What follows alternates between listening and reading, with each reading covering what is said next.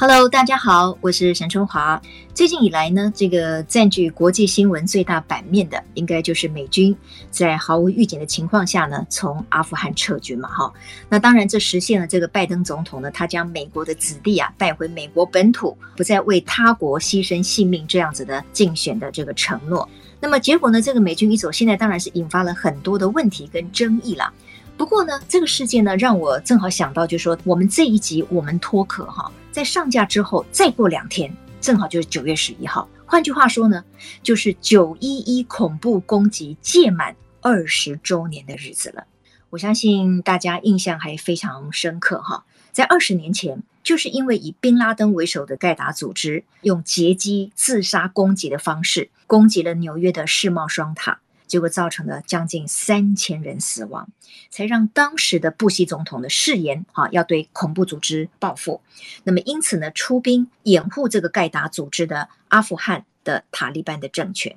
不过呢，我们今天在节目当中，并不是要谈这么严肃的政治啊、军事的这种情势哈，而是要跟大家进一步的来聊一聊，并且了解阿富汗女性啊，她们的妇女的角色跟她们的地位。我相信呢，一般来说哈，我们对于像阿富汗呐，或者是大中东地区啦，或者是这个邻近的阿拉伯世界的这些妇女哈，我们都认为她们披上了一层神秘的这个面纱。我们对他们的了解也相对的比较有限。那正好借由的这次的国际事件呢，诶，就让阿富汗妇女的很多个面相呢就浮上台面了。那也引起了我们更高的关注，当然呢，引起了我们很高的同理心跟同情哈。事实上呢，我先简单的介绍一下阿富汗好了哈，因为阿富汗呢，它大概是位于这个中亚。一般来讲，就是说有些人认为它是属于中东地区，有些人认为它是属于一个比较广泛的大中东地区哈。因为所谓的中不中东，这是从欧洲的定标来讲的哈，因为他们有远东啊，有近东，然后还有中东。那阿富汗的面积呢，有六十五万两千八百六十四平方公里。哎，我给它除一除，我们台湾是三万呃六千平方公里嘛，哈，所以就是我们台湾的十八倍大。那人口多少呢？哎，三千一百多万。那我们是两千四百多万嘛，所以换句话说，它比我们大了十八倍。可是他们的人口呢，也不过是台湾的一点五倍，还不到呢，啊。那这个地方呢，政治情势是相对非常复杂的。从这个二十世纪初，哈。就有这个很多的战争了，好，那也有很多外国势力先后就进入到这个地区，什么英国啦、苏联啦等等，再加上他们本地呢有军阀的内战，所以我们可以这样看阿富汗哈，就是一个长期处于战乱，所以人民呢也深受其苦、流离颠沛的一个国家。那虽然他们是这个伊斯兰的这个国家嘛，哈，信奉的这个伊斯兰教嘛，但是他们一国之内这个部落啊、派系呢也很复杂，而且彼此是很对立的，所以这个地方的情势呢，呃，很难一言以蔽之。可是它也因为它有很多的天然的屏障，它也很多的天然的资源，所以呢，它也受到很多外国势力的觊觎，那造成这个地区呢常年的动荡不安。好，那我们就快速给它拉到近数十年哈。那这个在一九九六到二零零一年的时候，其实这几年五年的时间呢，在阿富汗是由塔利班政权掌权的。哎，这个最近大家我们一天到晚听到国际新闻讲塔利班或者神学士，其实他们是一样的意思哈，Taliban。好，我们翻成塔利班的话就是音译嘛。那如果我们翻译成神学式的话，就是用它的意译，就是意译啊。因为我查了一下，这个 Taliban 好像就是有学生的意思。那当然，他们背后有很多很大的来自于宗教的、好神学这个方面的这种意涵。好，所以他们我们中文把它翻成意译的话，就是神学式。所以我们听到塔利班或者听到神学式，其实就是一样的。那这个塔利班呢是？比较倾向于比较激进的伊斯兰基本教义派，这也就是为什么呢？他们在当年哈会去掩护盖达组织嘛。那因为他掩护了这个盖达组织，所以美国在遭受了九一一恐怖攻击之后呢，诶，他在二零零一年的十月份呐、啊，他就出兵阿富汗，因为当时阿富汗就是掩护了包括宾拉登在内的这个盖达组织。那么也因此呢，这一仗啊，从二零零一年入侵之后呢，一直到了最近。就是二零二一年的七月份之后，美国才决定从这个阿富汗撤兵。那我们再回到哈，我说我今天就想要跟大家来聊一聊阿富汗的妇女朋友哈，因为我们发现，在国际新闻当中，他们现在的处境非常令人堪忧。那当然，大家也就慢慢的去了解一下，包括了阿富汗在内的伊斯兰教国家的这些妇女的生活，到底是一个什么样的情况？其实我们大概一般了解的就是说，伊斯兰的这个国家哈，当然它的教育因为比较保守，而且也非常的严谨。所以他们的传统服饰，你看他们的妇女哦，都要穿长袍啊，还有要戴上面纱，或者称呼为盖头，或者叫做布卡。那最近这几年有一些比较呃，就是说可能开放一点的阿拉伯的这个国家哈，这个我先说明一下，阿富汗呢并不算是阿拉伯国家哈，因为它并不是阿拉伯民族，它主要的是普什图人啊跟这个塔吉克族人，所以它并不算是阿拉伯国家。但是呢，因为他们都信奉伊斯兰教嘛，所以在相同的教义的规范之下，其实我们可以看到，不管是妇女的地位啦，整个的社会的这个氛围啦，其实还是有很多非常雷同之处哈。当然，现在每一个国家他们的开放程度就非常不一样。那我们今天呢，就是因为美军从阿富汗撤军，所以我们把焦点呢放在阿富汗的这个妇女。那同样的，阿富汗的这个妇女呢，她们也是都要穿长袍，然后呢要有面纱，啊，甚至呢这个脸要盖起来。尤其是在塔利班又重新执政了之后，因为他们的要求对于妇女的规范限制更多，所以他们要求这个妇女呢要全身包紧紧的，连脸、连眼睛。都不能够被别人看见，他们就是认为说，不要让别人看到妇女的样子，不要引起任何两性之间不一样程度的互相的吸引等等的啊，这是他们的教义跟文化了哈。那当然，我说对于伊斯兰的妇女来说，虽然有些地方他们已经不再强制穿戴那个盖头，或者是把脸包起来。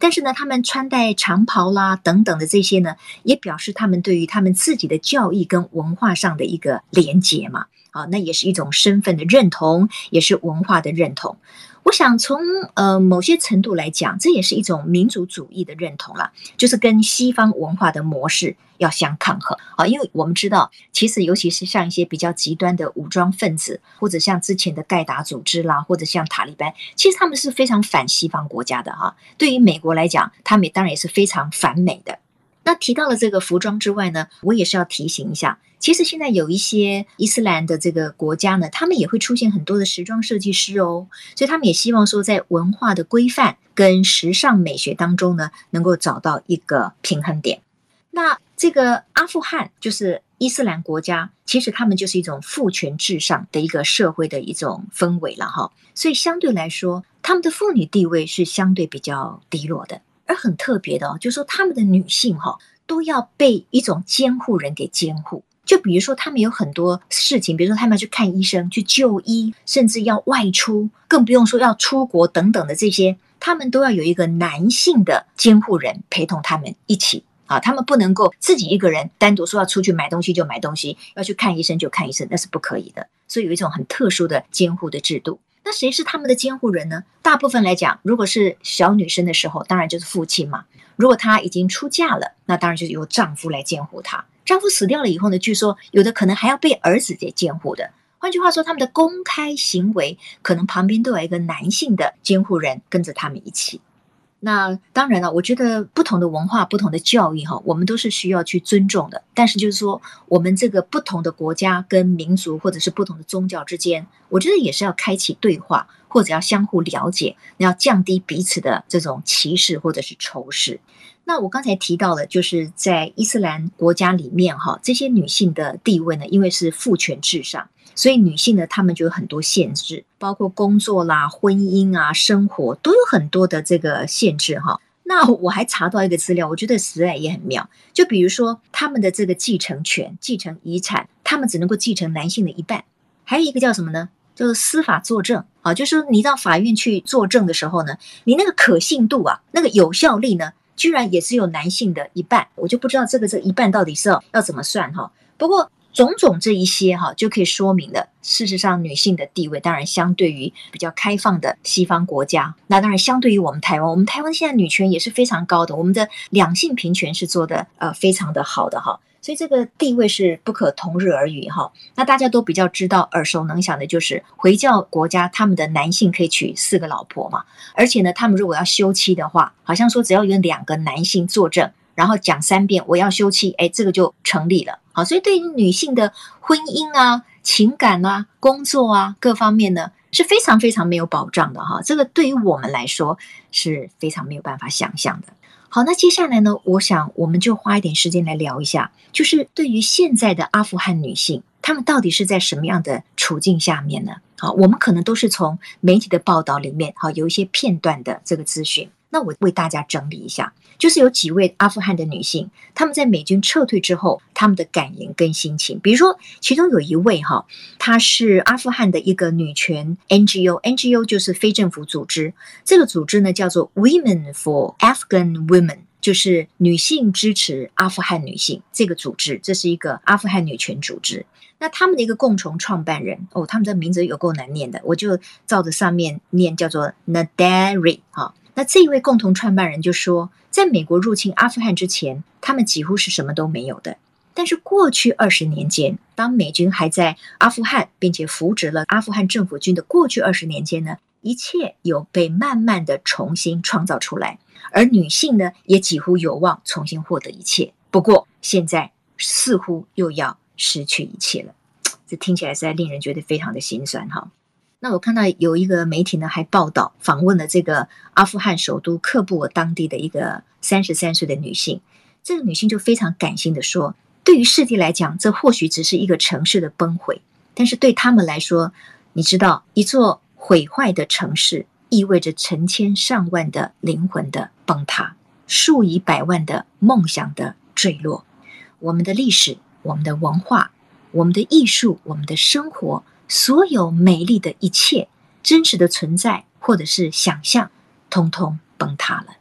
这个是媒体访问现在阿富汗的妇女她的一个感想。那我想大家会记得有一位哈，她是在应该是在年纪二十六岁的时候，她就获选为阿富汗史上第一位女性市长。那么她现年是二十九岁，她在这个美军撤离塔利班要重新执政的时候呢，她就非常担心嘛哈。他就曾经说过说，他只能够坐着等塔利班来处决他了。诶，我后来就也很关心他的这个下落嘛，哈。后来我查到，就是说有外媒报道啊，他因为后来情势越来越险恶，所以他在友人的建议之下呢，他跟家人就历经的惊险，就这样不断的躲兵哨，然后呢逃到喀布尔机场，然后呢现在已经安全抵达德国了，哈。这个是有关于这个年轻的阿富汗当地的一位女性市长，她目前的一个情况。事实上，在阿富汗，我们看到的都很片段。那我尽量收集的，我觉得我现在理解可能也只是片段。可是我我有一个发现，就说阿富汗当地过去二十多年来，其实因为相对整个的社会或者是女性的权利有慢慢的恢复，所以他们也培养了很多的专业人士。这些专业人士，比如说会有服装设计师啦，比如说也有医生啦，也有记者啊，甚至呢，他们在之前还出现过了阿富汗的第一位女性空军的飞行官。所以她当时呢就一举成名，可是也因为她太出风头了，而且又是女性的关系，所以就成为了当地塔利班的眼中钉。因为塔利班他还是在各地游走嘛，哈，他们还是一个武装的游击分子嘛，哈，所以他的人身安全不断的受到了当地塔利班的这个威胁。结果在二零一八年的时候呢，这一位阿富汗的第一位女性的空军飞行官，她的名字叫做拉玛尼。拉玛尼呢就获得了美国政府的庇护，不过他的父母跟姐妹都还留在喀布尔，啊，因此他也非常担心的说，他认为塔利班可能会在阿富汗同样的去施行他们的这个暴力。我刚才不是有提到说他们也有女性记者，对不对？没有错，因为过去这二十年来，哈，因为美军他有进驻在首都喀布尔嘛，所以情势相对稳定。可是他当然还有一些暗潮汹涌的，跟当地的塔利班的政治势力的一些这个冲突啊、互动啊、纠葛等等。所以在阿富汗的首都喀布尔，其实吸引了很多来自世界各地的记者，那当然也有很多的女性记者。但是在美军撤离之后呢，大部分女性记者都已经撤离了。这个喀布尔了，但是 BBC 啊，就是英国广播公司呢，在八月中旬的时候，他报道了一位阿富汗的当地的女记者。那这位女记者呢，她叫做阿尼莎。阿尼莎的故事是这样子的，她是说她是在塔利班的统治下成长的哈，因为在一九九六年到二零零一年间，她那个时候相对的还是一个年轻的女孩嘛，她那个时候就是在塔利班统治下成长的，所以不能够受教育，好，那女性也不能够去工作啊，受到很多的这个限制。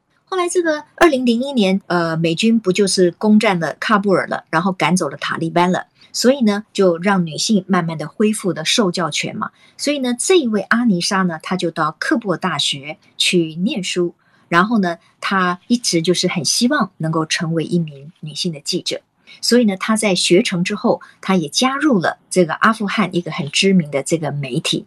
但是呢，这个阿尼莎在接受 BBC 这个访问跟报道的时候呢，就表示说，因为在阿富汗，其实女性的人身安全一向是备受威胁的。然后他们要去做这个所谓的记者的工作，当然非常的困难，因为有歧视的成分在里面。那最重要的是安全是最大的问题。他说他几乎每一天哦都要换不同的路线去上班哦，因为怕被盯上嘛。被盯上了以后在半路中埋伏，那当然可能这个就性命就朝不保夕了。那他也说，这个媒体同业哈，在过去这几年当中，其实还是失去了很多的同事。那这位阿尼莎呢，因为她也很坚守岗位，她一直以作为一个可以报道阿富汗本地的真实情况为一个职责的这样的一个女性的记者，所以她在二零二一年，就是今年的四月份的时候，阿富汗的一个言论自由中心叫呃 Free Speech Hub，就是言论自由中心，就将阿尼莎呢评为年度记者。就是对于他的勇敢的报道呢，给予一个高度的肯定。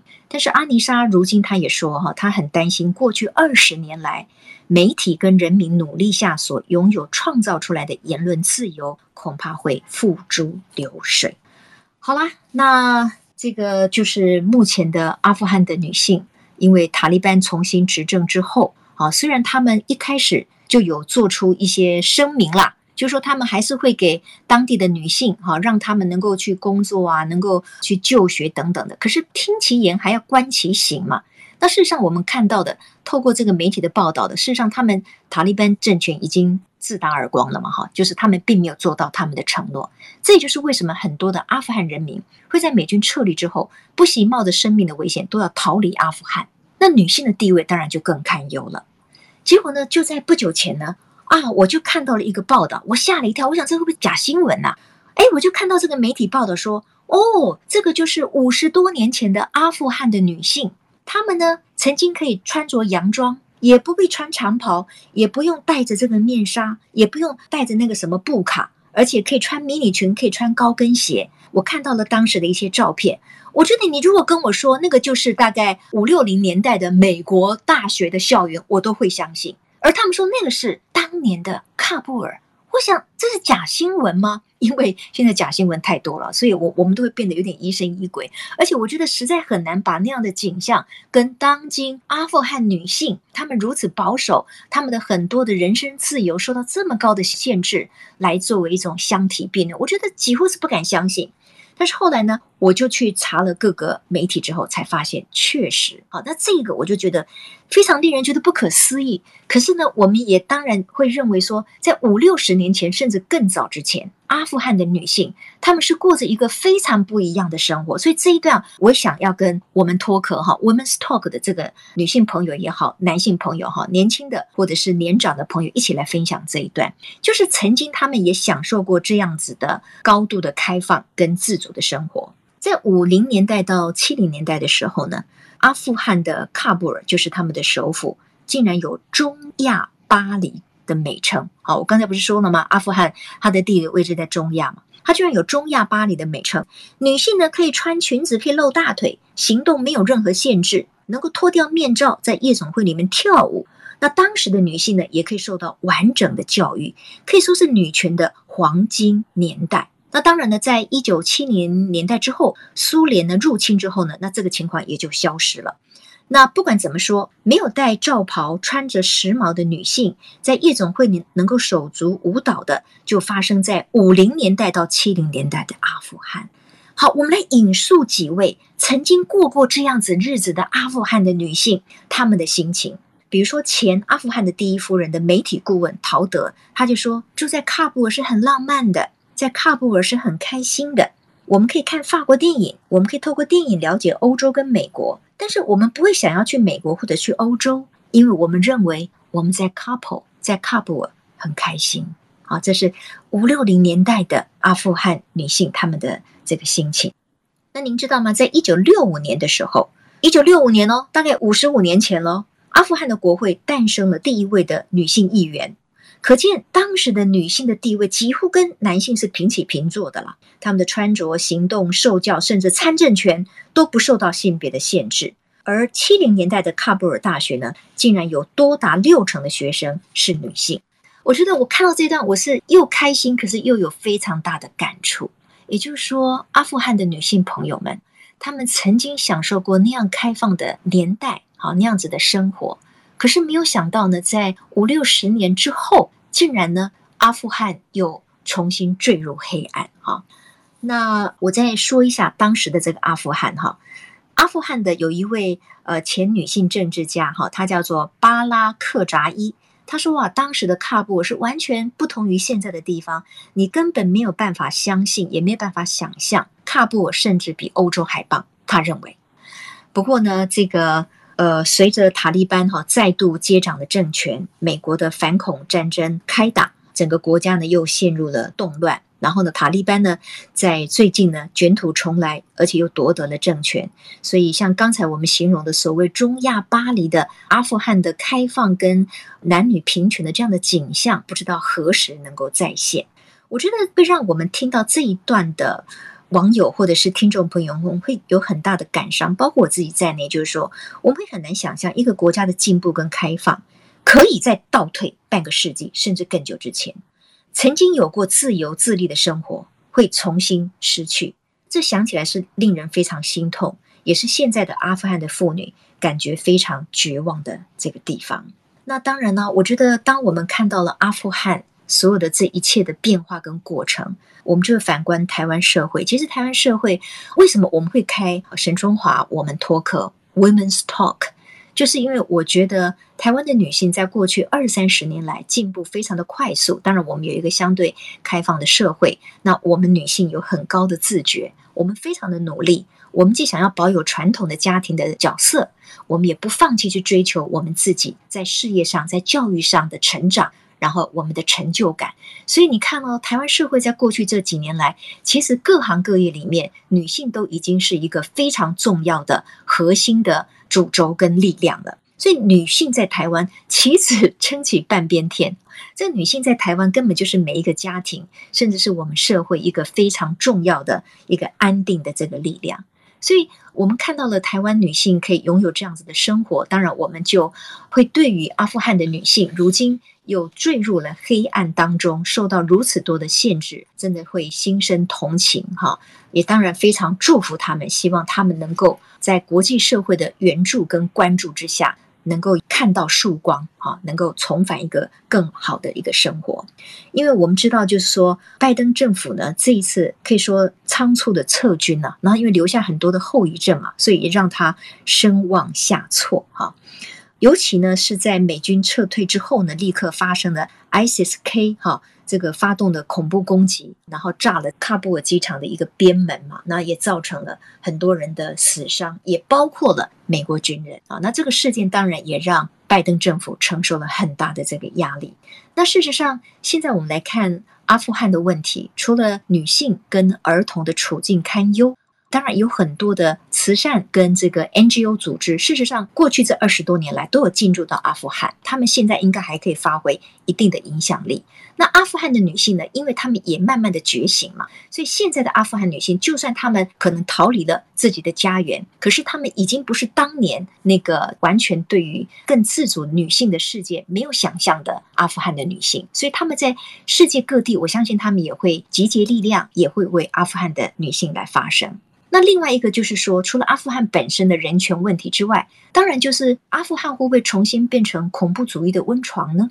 那么，这个阿富汗的这个塔利班重新掌政之后，他如何能够让阿富汗当地恢复到秩序呢？他们要到底用什么样的意识形态跟教义来经营维护阿富汗的这个稳定？这个就是接下来国际社会要观察的。而至于恐怖主义会不会再起？阿富汗会不会再度成为恐怖组织的温床？这不只是美国的问题哦，这也是全世界的关注跟共同的这个担忧了嘛，哈。所以我想，我们今天我们脱壳，一方面我们同步的来关心阿富汗的女性，那当然我们也非常珍惜我们现在拥有的开放自主，跟我们可以为我们自己发声这样子的一个生活的环境。那阿富汗的处境跟阿富汗的妇女的困境，呃，我想给我们的启示是非常深刻而且多元的。OK。